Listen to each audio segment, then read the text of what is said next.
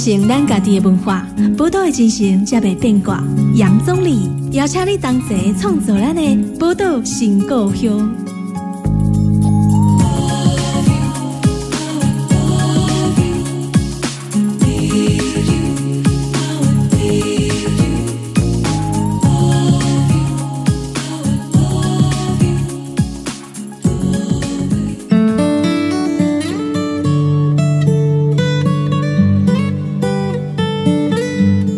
收听波多联播榜 FM 九九点一大千电台波多新故乡，我是钟理。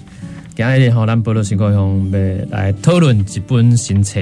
啊，这本新册吼，这作者吼，咱进前嘛洪门鬼，伊是一个我讲植物学家吼，以进前啊，第研究舌尖上的东西嘛，然后所以探讨东南亚美食跟蔬果的一个植物志。所以当然那时候我们在讨论很多来自东南亚这个地方的一些相关的美食跟植物有关。那我们知道说我们在台中有东协广场啊，所以有很多的这个东南亚地区来的朋友哈，也把他们的美食带进来，所以我们也趁这个机会有来了解他们的一些文化。那呃，今天要介绍新书，同样就是由这个胖胖树王瑞敏先首先欢迎胖胖树。总你好，听众朋友大家好，我是胖胖树瑞敏。瑞敏呢，上次有来到我们节目谈的是东南亚的植物。那其实这次你有出版一本新的啊，我觉得这本比上次难度更难，稍微我的感觉啦。哈，我你这本书哈叫做《悉达多的花园》。悉达多的是南宫，应该是释迦摩尼的的俗俗名呐，出家前的名字。对对对，因为他以前他出家前是王子嘛，对，悉达多王子，悉达多王子，对，啊，所以这还没成佛之前的俗名的对吧。所以你研究诶叫悉达多的花园，啊，花园的东西跟植物有关系嘛？吼，是佛祖很喜欢植物吗？还是说？其实，就佛祖他一生中，在佛经上面的记载，就特别特别强调他一生的四个阶段，从出生、悟道、传道到涅槃，都有特别去讲说他在什么树下。啊？对对对，菩提树下。对，那因为在两千多年前，他生活的环境其实很多地方是没有开发的，他生活的环境其实就是坐在森林里面。看佛经上面写他修行的地方，其实都在森林里面。是那古印度其实就是很大面的大面积的森林，所以他很容易跟植物接触到。那也很习惯的，他会拿他生活中观察到的植物来做一些道理的，算是比喻。所以佛经就记载了大量的植物，嗯，那后来我们就更近代就会把这样的植物称为佛教植物或佛经植物。嗯那其实不是只有佛教有这个现象，是每一个宗教都有了，都有，对不对？所以你在做这个佛教的植物的研究了，其实我们回到一开始，就是说。你在对植物有兴趣吗？就是来才开始来研究这些不同的，包含过去中东南亚的地区的一些相关的植物。那你像最近出了这个关于佛教植物的这个研究，你大概是什么时候对这个植物产生很大的兴趣啊？其实我跟大部分喜欢自然生态的小朋友的历程应该是差不多的。小时候大家都喜欢恐龙嘛。哎，像我外甥，每次现在才两岁，他就特别喜欢恐龙，喜欢在台中科博馆对看。他，然后有恐龙展，他去看呐，然后喜欢动物会动的东西，然后或者是大自然的一切生态。都蛮感兴趣的，并没有说特别偏好哪一个，但慢慢的就是在小学以后阅读的量开始比较多，就发现哎，其实很多的。生命都活在热带雨林里面，就开始对这样的生态系产生更大的兴趣。对，然后就想说，哎，那我就特别来看，因为热带雨林的面积虽然不高，但是全世界有一半以上的生物生活在这里。那光热带雨林，你可能一辈子就研究不完。对，那特别开始去研究热带雨林。其实是从动物的角度切进去，动物、昆虫，然后发现很多很漂亮的生物都是活在热带雨林里面，然后慢慢发现，哎，其实能够支撑这么多动物活下去，是因为背后有很庞大的植物，所以才又开始往植物这边对。去靠近。对，那越越研究就发现，哇，植物它真的有很迷人的地方，它跟我们的历史文化有很多的关联性。嗯哼，所以其实是从很大的自然生态，然后收敛、收敛、收敛到热带雨林，然后再收敛到植物。那可是收敛之后，发现植物它又可以连接到非常多的东西，那又让我更喜欢这样的生命形式。嗯哼，就是我我这辈子学习的东西，最后都可以跟植物串联串联起来，有一些连结，就都有一些连结。嗯哼哼哼，可以看到说，胖树啊，其实以想要对这类植物研究到这么彻底，一起台大森林系的硕士，当然对植物加这研究嘛，哈啊，为了研究这个植物，无讲到倾家荡产啊，但是嘛，员工是为了这边研究也兴趣吼。边是有在探级，就高中的时候这么想也没想，就是觉得念植物有关的科系就好，因为也不知道大学这些跟植物有关的科系有什么不一样，那就是考分数出来是摄影系，我就去念了。那念了之后，当然就会比较了解说，哦，原来农学院不同的科系是不一样。但外面的人看，看起来后来找工作的时候就觉得啊，反正就是都是农学院，那你就要会认识植物，就有这样的想法在。但是大概到了大三，其实每个人就开始担心未来的出路。有啊，嗯，你要读研究所了，还是要出去食头路？食头路又不赶快了，迄你去公家机关上班，嗯，就是刚好发多，个继续安尼研究。所以那时候我就开始想，下一条路要怎么走？先出社会嘛。我那时候其实有想说，哎。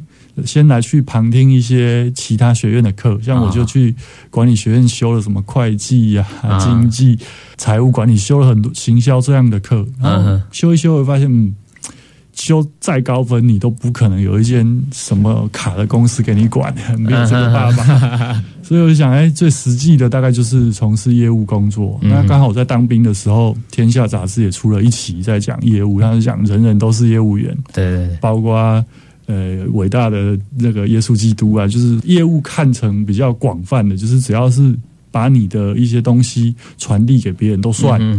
然后那时候也实际的介绍很多的，不然卖车、卖房子、卖保险。对对。那我其实也都是去听哦，也都去听人家的说明会啊。然后后来我觉得，嗯。可能跟我出生有关吧，因为我小时候家里环境也没有很好，所以我们有一段时间就是租房子，所以对房子这种产品会有一种感情，会有向往，会有一种向往。那也会觉得，哎，到台北，其实我在台北念书，所以我就留在台北工作，然后。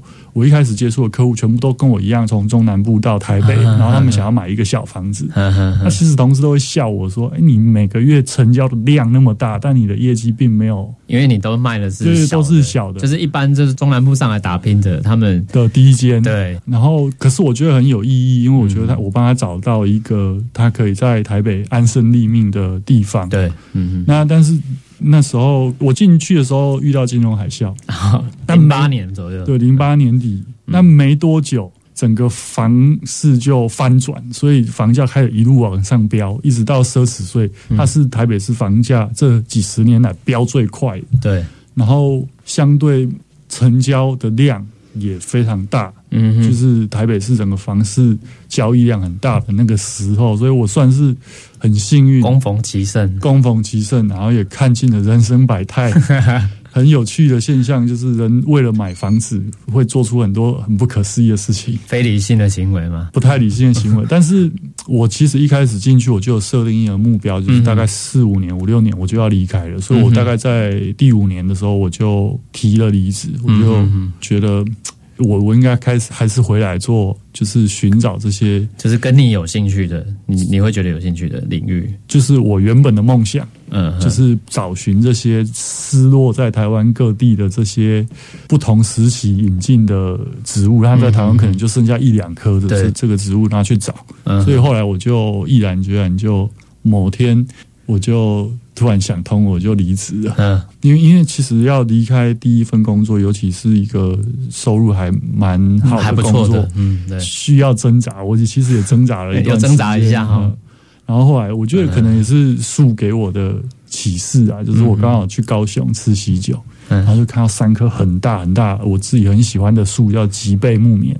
嗯，然后看到它的时候，我就突然觉得，哎，是该离开了，好像它在提醒我这样。嗯嗯嗯。然后后来其实花了蛮多时间，然后当然因为收集这些植物需要去很多地方，所以交通费，然后再来是我又租了一个地方摆这些植物，植物也要种。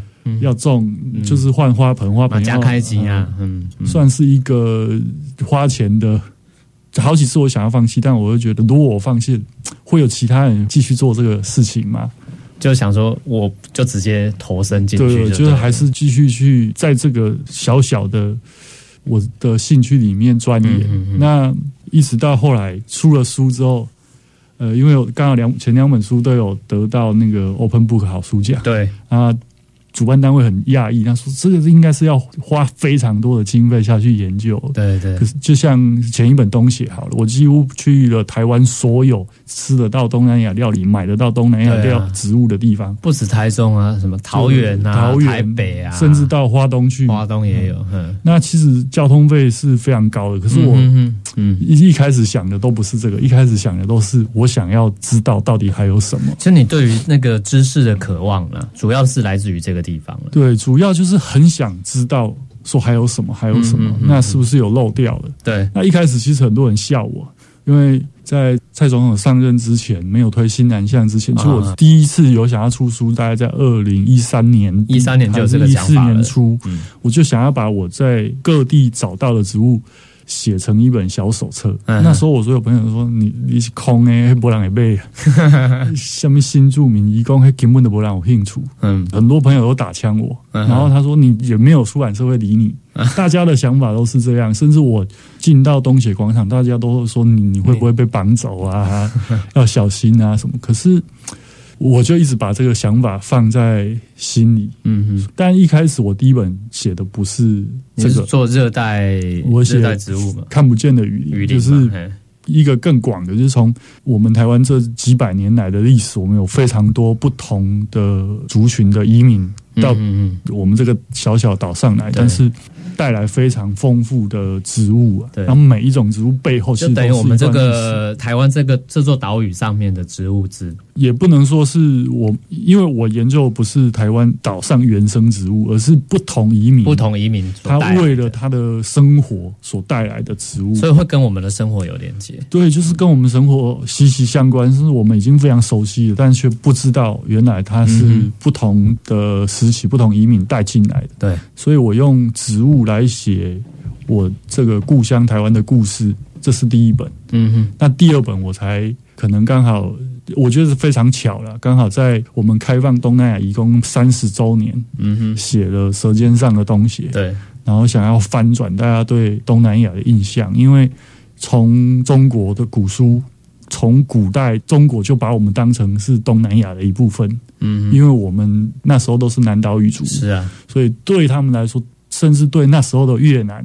日本、韩国，因为他们是所谓的华文圈嘛，嗯嗯，他们觉得台湾就是跟菲律宾啊、印尼啊，全部都是一样的，嗯嗯，一直到后来才有华南移民进到台湾岛。对啊，你看，自古以来就不是中国的一部分好，这就就给管。不过哈，我觉得这个呃，瑞敏呢，棒棒树哈，他的这个经历非常特别。你看。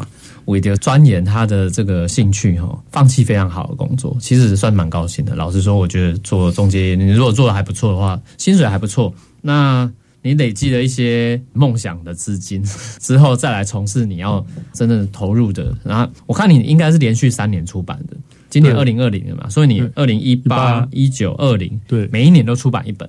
算是蛮快的啦，可是其实这个应该有花非常多的时间投入。我想哈，下一段节目我们来好好来问一下，这个瑞敏，你三本书啊是如何这么快速，每一年都来出版？这个真的是蛮厉害的。我们待会下一段节目来谈谈。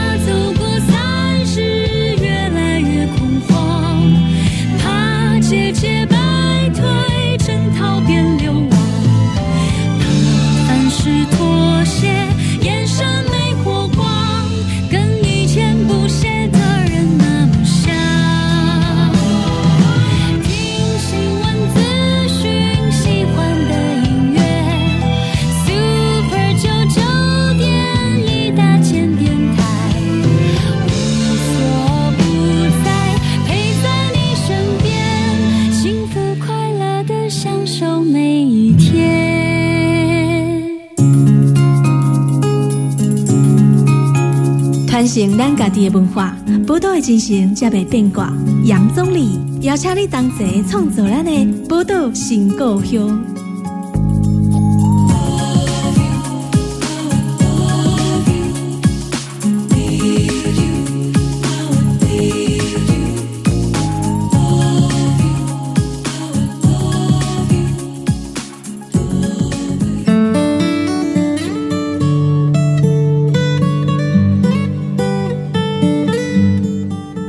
波多联播网 FM 九九点一大千电台波多情歌用，大家好，我是钟理。今天里头为大家访问到的是最近一本新册哈《悉达多的花园》，来介绍佛系的热带植物志。然后作者胖胖树王瑞敏来到我们节目。刚谈到你其实研究包含台湾佛摩萨哈热带植物的植物志，哎，你连续三年那天。几年要出几本册，写书的速度蛮快的哦。应该是说收集资料已经非常非常久了。我从二零零一年上大学之后，发现图书馆它就是一个宝库。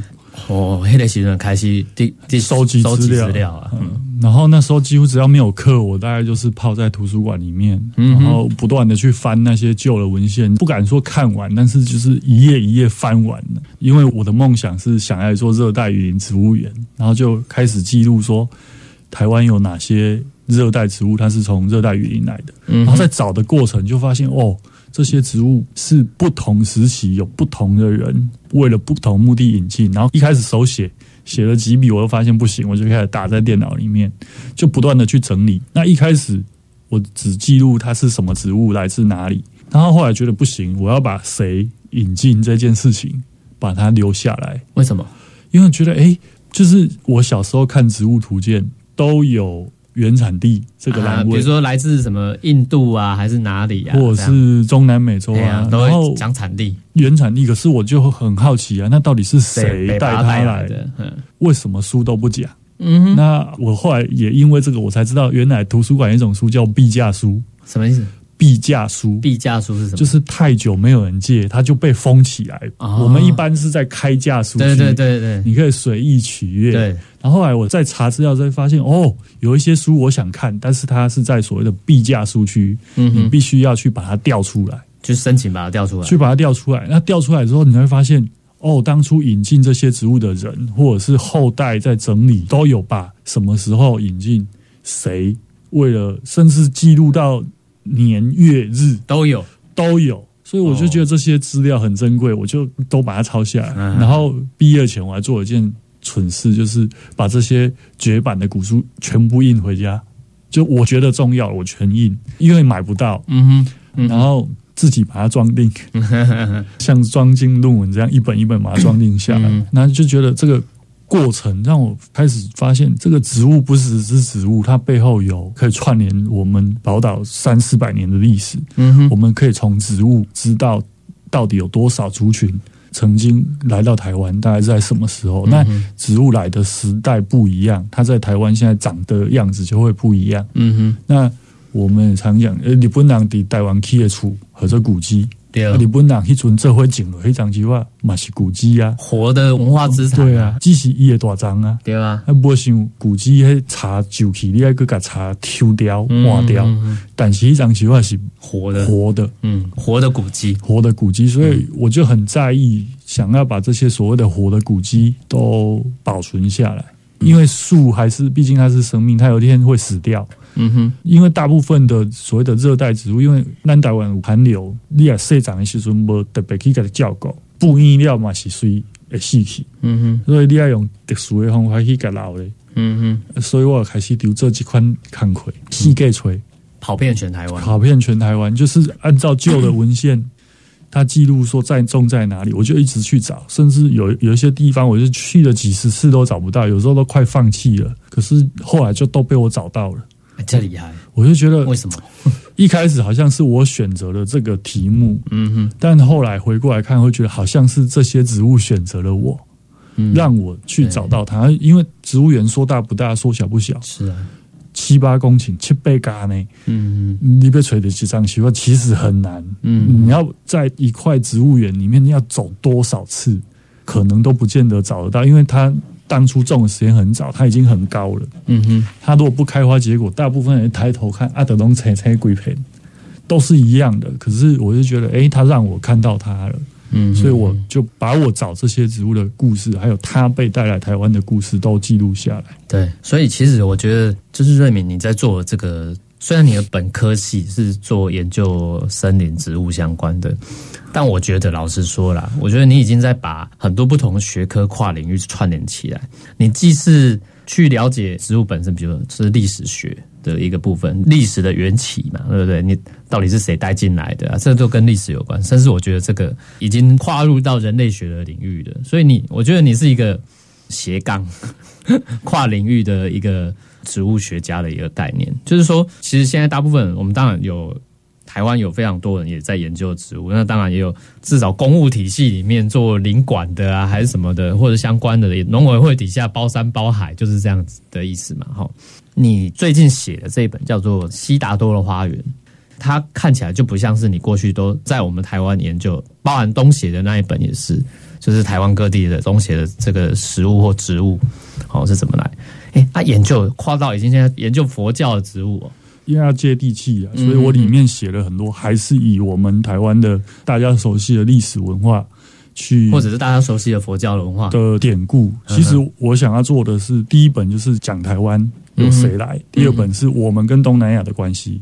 那第三本其实是我们跟印度的关系，我们跟印度的关系，我们会觉得好像印度离我们很远，可是南亚，印度其实它的文化影响了整个东亚，加上东南亚，那我们也是受印度文化影响很深的地方，只是我是宗教，只是太久了，所以我们大家都以为那就是我们的，像做这样那种拜拜啊，哇塞，喊问到。的财妈做财官圣菩萨的，这个其实就是印度对我们的影响。嗯嗯，啊，只是大家可能都，它已经变成，它已经有文化上的另外一种的交融。哦，就是说。呃，你有个拜妈祖，啊，有个拜观音，啊，各自的两行无赶快的宗教，啊，那些变成功，我们叫做台湾的传统信仰，就已经变成我们的传统信仰。但是这个传统信仰其实是有，它是变形过的，呃，有佛教的典故在里面。嗯哼。比如讲，我来都有讲到布袋戏，我我从小大家拢在看布袋戏，但是布袋戏来底少出在佛教的典故的来底，所以我感觉这真心实啊！布袋戏来底都有素境嘛，对。口即灭德啊，其实它的源头就是从佛教的四圣地。嗯哼，然后它里面有讲什么苦境，又有分天人民三界，然后里面有很多的角色，大家很熟悉，像易雅书啊，嗯哼，其实它就是从佛祖的形象而来，去演变的一个武僧的形象。啊，这个其实都是我们从小很熟悉的。那也许有呃有一些人不看布袋戏，那可能现在的年轻人看《海贼王》啊，《海贼王》的《海贼王》来对嘛是有作者佛教的典故啊，像《海贼王》来的那些索隆啊，你打拜被出得正经九三八海那个其实也都是佛教典故。对，然后或者是它里面有个坏蛋叫做汤吉诃德，嗯嗯，佛朗明哥。他的绰号叫天夜叉，嗯，天夜叉其实就是从佛教来的，就是佛经里面讲会飞的鬼，嗯，所以他的能力就是他会飞，嗯，是都可以看得到，只是生活中有太多太多的佛教典故，但我们都因为太熟悉了，却忽略了或者是忘了说这个其实最早的源头，嗯，其实就是佛教。可是你为什么会特别来来来共和啊？为什么特别是把？因为我们台湾人当然生活当中，刚虽然讲是比较传统信仰，已经各式宗教融合在一起。那特别研究佛教植物，悉达多花园，悉达多就是释迦牟尼的俗名，他的俗名。好，伊乍是贵族呢，王子。哦，你想要研究南广东然跟印度就要关系，你头要讲对吧？但是想要去研究佛教植物，印度也有印度教啊。啊，或者是说，我们讲说，全世界有那么多的宗教，比如说基督教信仰，它基督教文明也非常的深远，哦，影响了整个西方社会的文明，包含伊斯兰文化，伊斯兰教也有很多啊。为什么特别会有选择这个？应该是说，呃，还是回到原本的源头。我的研究其实就是热带雨林植物，热带雨林啊。那佛祖好巧不巧，他就出生在热带雨林的环境里面，所以他的一生接触到的植物都跟雨林有关。嗯哼哼。那佛经里面写的大部分的植物都是热带雨林植物，所以我是先认识了这些植物，然后在查资料的时候发现这些植物哪东跟胡搞无关嘿，然后所以才又把以前我大学去通识课去选修那些跟东方哲学有关的东西，就是我大一的时候就觉得哎很奇妙啊，我有一些同学老师是穿袈裟的，那是我一开始。去修这个东方哲学，是我最早真的比较有系统的认识这个佛教，不管是它的基本的，它是从哲学角度去看。对对对，东方哲学是这样，没错。那它是哲学，就儒教啊、佛教啊、东方哲学。嗯，但是那那个就是对佛教的初接触。对对。那认识植物是另外一块。对。然后后来发现，哎，两个东西是有。重叠的地方在哪个地方可以重叠？就是这些植物，它都有所谓宗教上面的意义。其实不是只有佛教上面意义，它其实不管是东南亚的一些泛灵信仰，或者是印度教本身，哦，也有印度教本身，也有印度教本身都有重叠。所以我其实里面也有。去提到说，有一些植物，它其实不管在哪里，它都是神圣的植物。嗯，举例一下，像什么样的植物？就比如说佛祖死亡的时候，他在那个涅盘，所谓的梭罗树下涅盘。其实他会去选梭罗树，梭罗树本来在印度或者在孟加拉地区，它就是一种很神圣的植物，因为它长很大。啊，其实我们台湾也有把短球公这种文化嘛，就是你看到特别大的树，或者是特别漂亮的树。你可能都会有一些串联，嗯哼，就会觉得，哎，它可能是不是有神灵才让它长这么大？对，按热带雨林给它赋予神圣性，嗯，对，赋予神圣性。按热带雨林里面树那么那么多，会被选出来的，一定是它长得特别大，或有什么奇特的地方，对，或者是像佛教植物很多，它还有药用。哦，药用的，它有药用，因为说什么样的药用？其实几乎所有的佛教植物，大部分都有药用。然后印度，我们像我们讲的是是有功能性，是中医药嘛？那印度他们就叫阿育吠陀，他们的医药叫做阿育吠陀。那阿育吠陀会用各种植物，但是它跟我们中药一样，它不会单用一种，它一定是好几种，是加起来，然后去治疗某一个疾病。嗯嗯，所以它也是一个复方的概念呐。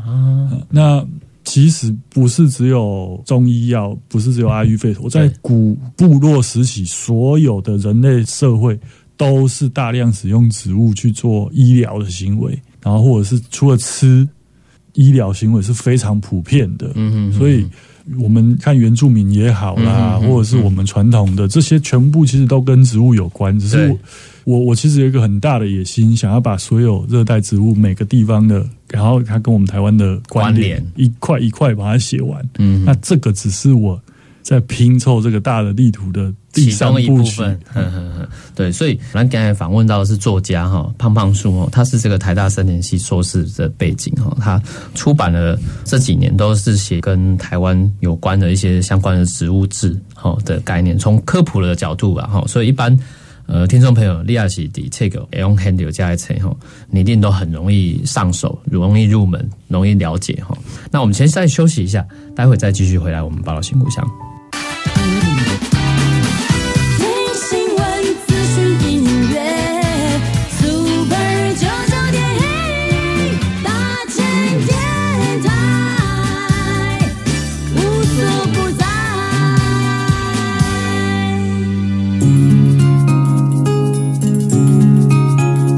传承咱家己的文化，宝岛的精神才袂变卦。杨总理邀请你同齐创造咱的宝岛新故乡。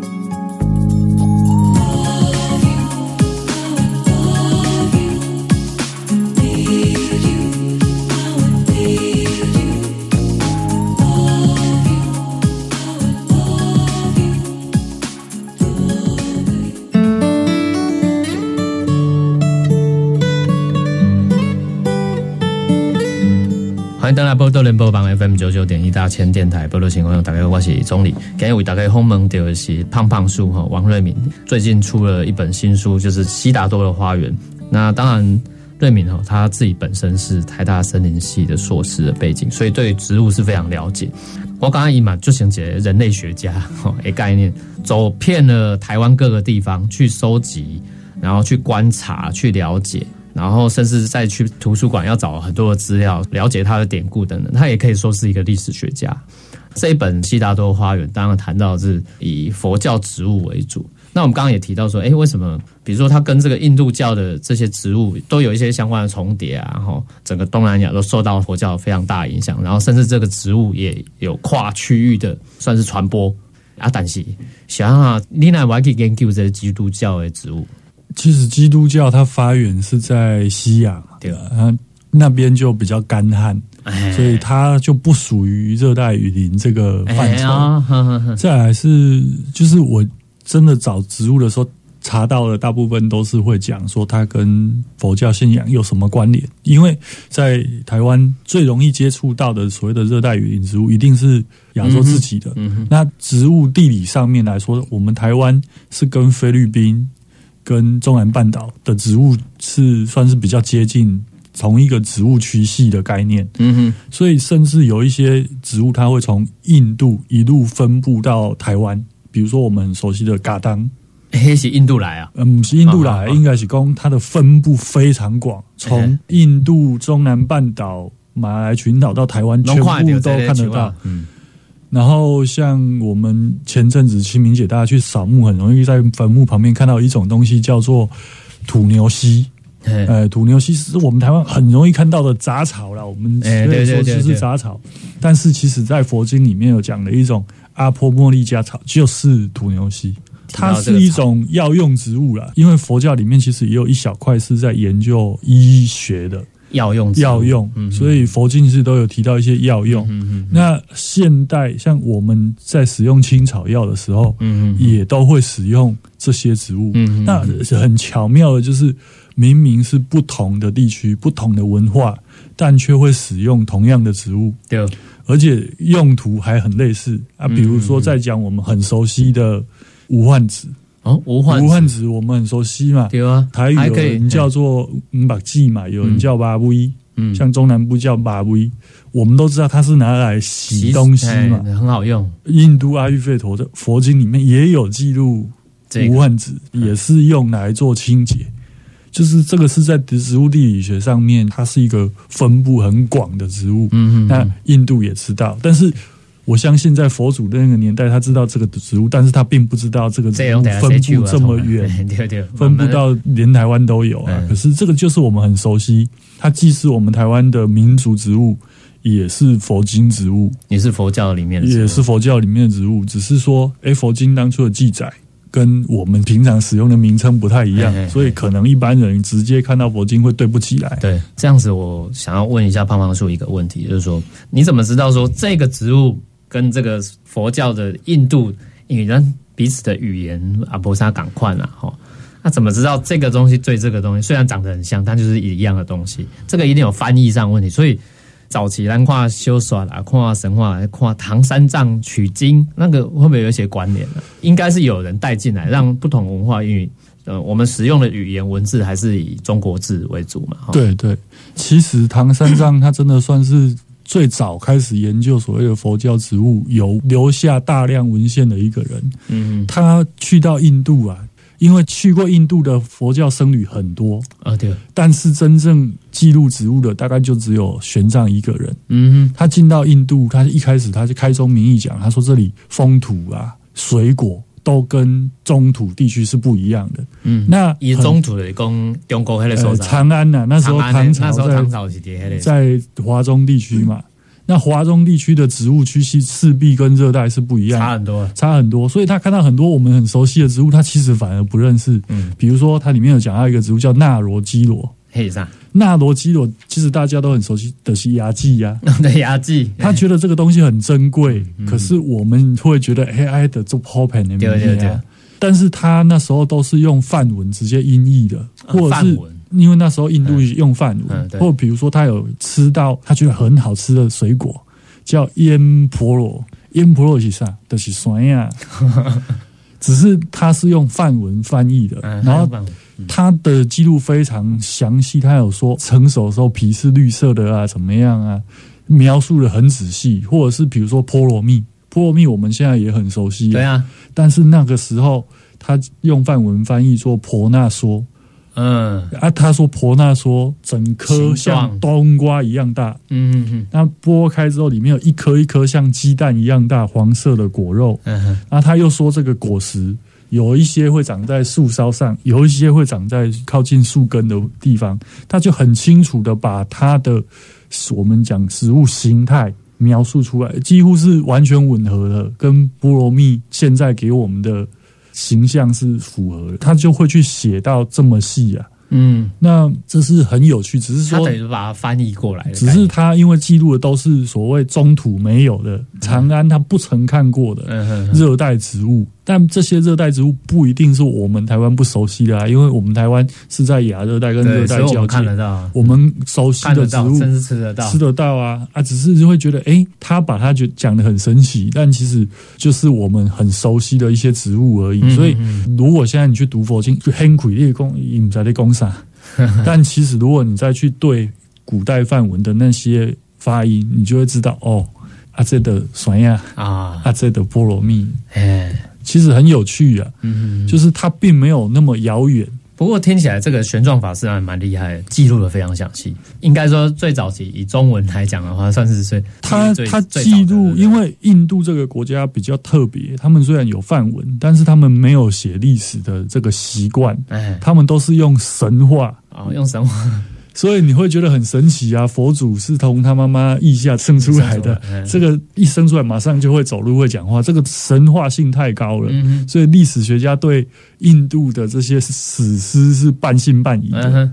可是玄奘他是很详细的记录，所以现在在回看印度的历史，毕竟玄奘跟。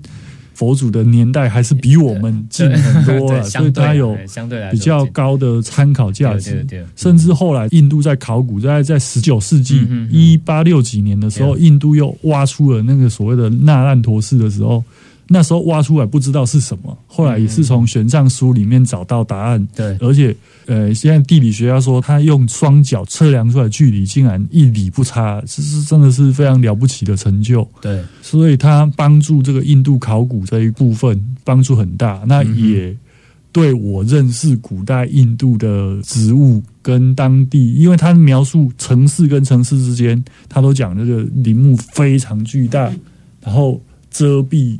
整个太阳，那个其实就是在讲热带雨林的一种形象，但是它描述的很清楚，所以我觉得这个是很有趣的地方。那他既是宗教学家，他也是一个翻译家，也是我我觉得用现在我们讲所谓的民族植物学家来看他也也可以，对，呃，因为他记录的就是。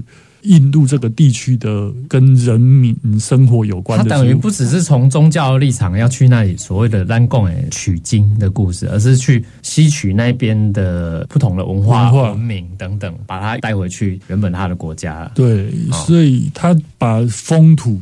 包括这边的人讲什么语言，信什么宗教，吃什么东西，穿着打扮，然后点到点之间的距离，他都写的非常清楚。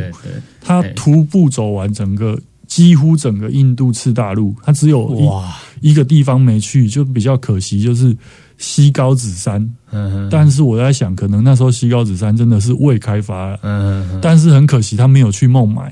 我我是很好奇那时候孟买长什么样子，因为那时候孟买大概也在一世纪就已经有这个城市了，但是很可惜他没有去孟买。哎，恭喜来马加里亚，你为长安来行路行到那边，还唔还行几档啊？他其实中间应该也遇到好几次生死交关呢。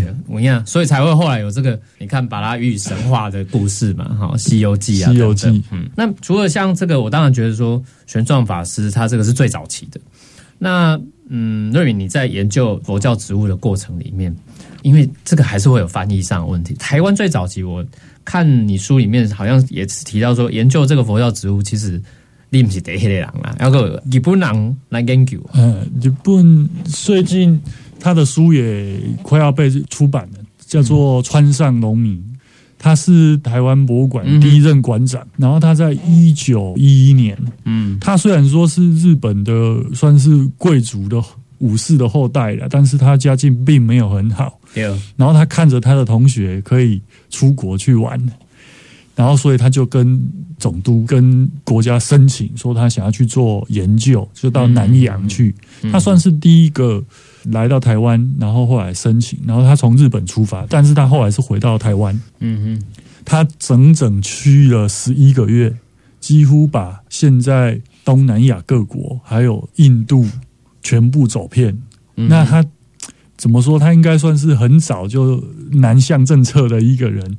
然后他描写的，他说，其实他也在扭转大家对这些地方的想法。他说，其实这些地方并没有大家想象那么不文明，嗯，是人都是很友善的。嗯，那他又特别写了很多的佛教植物，因为那个时代刚好是地理大发现的末期，然后考古上面发现了很多古代的大型的佛教遗迹，我们很熟悉的什么吴哥窟啦。然后刚刚讲的那烂陀寺，大概就是在十九世纪末发现。然后他在二十世纪初的时候去，那时候佛教植物对欧洲佛教也好、考古也好、人类学、植物学，对欧洲这些所谓的列强，他们觉得非常的憧憬，觉得研究这个就很我们现在的话来讲很潮啊，很流行啊。那川上其实是个基督徒哦。对基督徒来研究佛教植物，他是个基督徒哦。可是那时候日本是对佛教植物也是非常的着迷的，嗯，然后他就开始研究，然后把它记录下来，算是比较早。我们找到文献里面比较早是用近代植物科学的方式来描述，嗯嗯，这些所谓的佛教植物的一个博物学家。对，然后他又影响了后来的金瓶。金平亮山就是台北植物园的这个主事。哎，这样听起来就是觉得说，因为台湾以前被日本统治过嘛，哈，这样台湾的植物分类是不是也有受到这样的影响？呃，其实我们在讲台湾的植物的分类，我们讲台湾植物学奠基之父那个早田文藏，嗯，但早田文藏他就是佛教徒，他出生在佛教家族里面，其实他就有讲，他那时候推出来一个，他觉得，因为他在达尔文之后。达尔文之后，很多都觉得生物是不断的往前演化、进化嘛。可是他提出的概念是从《华严经》来的，他觉得。这个生命是一张复杂的网，并没有所谓的比较先进或比较，它也许出现有前后，但并不一定是谁比较所谓的进化这种概念。他觉得它是一个很复杂的，像佛经里面所谓的因陀罗网这种概念。那他把这个想法提出来，但是当时候日本并不接受，因为日本还是会觉得欧美是比较先进的，但是反而欧美。现在在看这件事情，你会觉得他的想法非常的前卫啊！就是我们现在来看，这十几年来提出了很多新的生态学上面的概念，也都跟早田提出的这个想法是有大量的雷同了。是，今天我们看到说，这个胖胖鼠王瑞敏哈，他在研究从植物哈，今天谈的是这个西达多花园，他最新的这个出版的新书，里面有非常多的佛教植物。不管是典故也好，或者是起源啊，等等，在这本书里面，它都有非常多详尽的介绍。离各大的这个网络书店啊，或者是说在实体书店，你现在都可以看到最近刚出版这一本《悉达多花园》。尤其有一些你本身信仰就是这个佛教信仰的朋友，你可能不知道说，哎，原来你平常生活当中吃的。或用的植物，也许会跟你的信仰是有一些关联的。然后，那时间关系，我们今天节目先进行到这边，也再一次感谢瑞敏胖胖树来到我们节目，谢谢大家。